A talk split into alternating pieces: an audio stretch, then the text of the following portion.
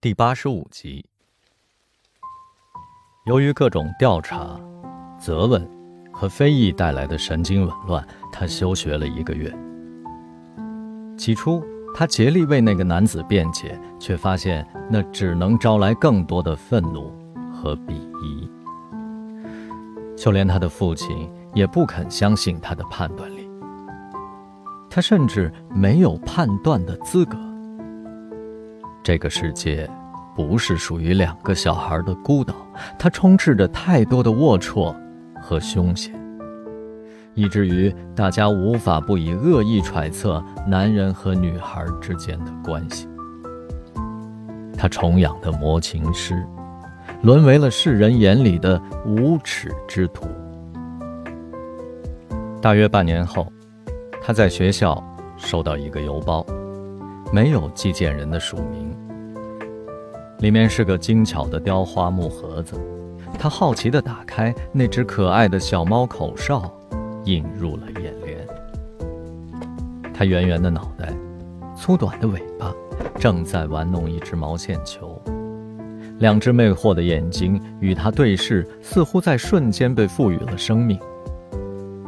盒子里。还有一份折叠好的乐谱手稿，潦草飞舞的音符仿佛在诉说一个神秘的故事。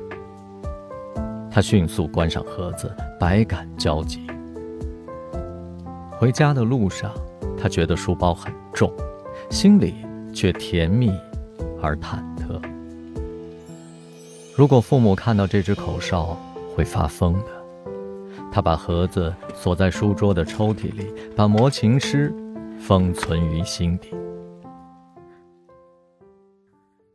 如燕出差了，雪狼度日如年，特别是电话联系不到他的时候，他在屋子里转来转去，像一只焦躁的困兽。看不进去书，也没法写东西。雪狼抱着 iPad 看脱口秀。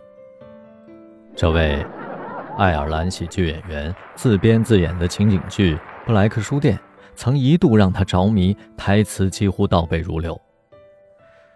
多年不见，卷发大哥已经中年发福了，却依然出口伤人。这个人生啊，其实很简单，只有四个阶段：儿童期、失败期、衰老期、死亡期。你这辈子就这样了，我们都会死掉。观众频频大笑，雪狼却笑不出来。迪伦的黑色幽默对他已经失去了吸引力。这个拥有大批粉丝的卷毛，在鼓吹丧逼哲学的时候，多少有点作秀的成分，就像一个酒足饭饱的人抱怨这世上并没有他爱吃的东西。在布莱克书店里，主人公每天睡到自然醒，随心所欲地喝酒。烦躁时，拿笤帚轰赶顾客；不想接电话，就剪断电话线。他任性到极致，让人感觉酷毙了。而前提是，他拥有一个神奇的书店，无论经营多么糟糕，也不会倒闭。在这个小世界里，他是国王，完完全全主宰着自己的生活方式。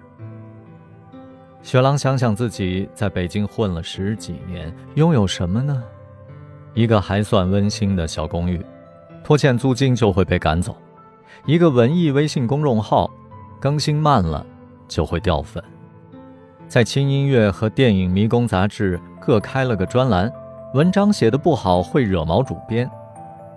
他心爱的架子鼓是跟朋友借钱买的，就像崔健唱的“一无所有”。他跟山猫聊过死亡的话题，山猫说：“还没成功，不可以死，一百年太短了，要活得飞扬跋扈。”雪狼没有山猫那么强的抱负，他不甘心死去，是因为没有名正言顺的爱过。如燕，是他不见天日的爱人，而山猫的离世也成全了他的爱情。雪狼认为。在儿童期和失败期之间，还有一个短暂的恋爱期，那种让他坐卧不宁、时而兴奋到要爆裂，时而又谦卑到尘埃的甜蜜折磨。从前的日子虽然清苦，但他自在坦荡，也算逍遥。可爱情让他变得诚惶诚恐，他从未如此强烈的渴望自己变得更完美，并担忧无法给予对方更多的幸福。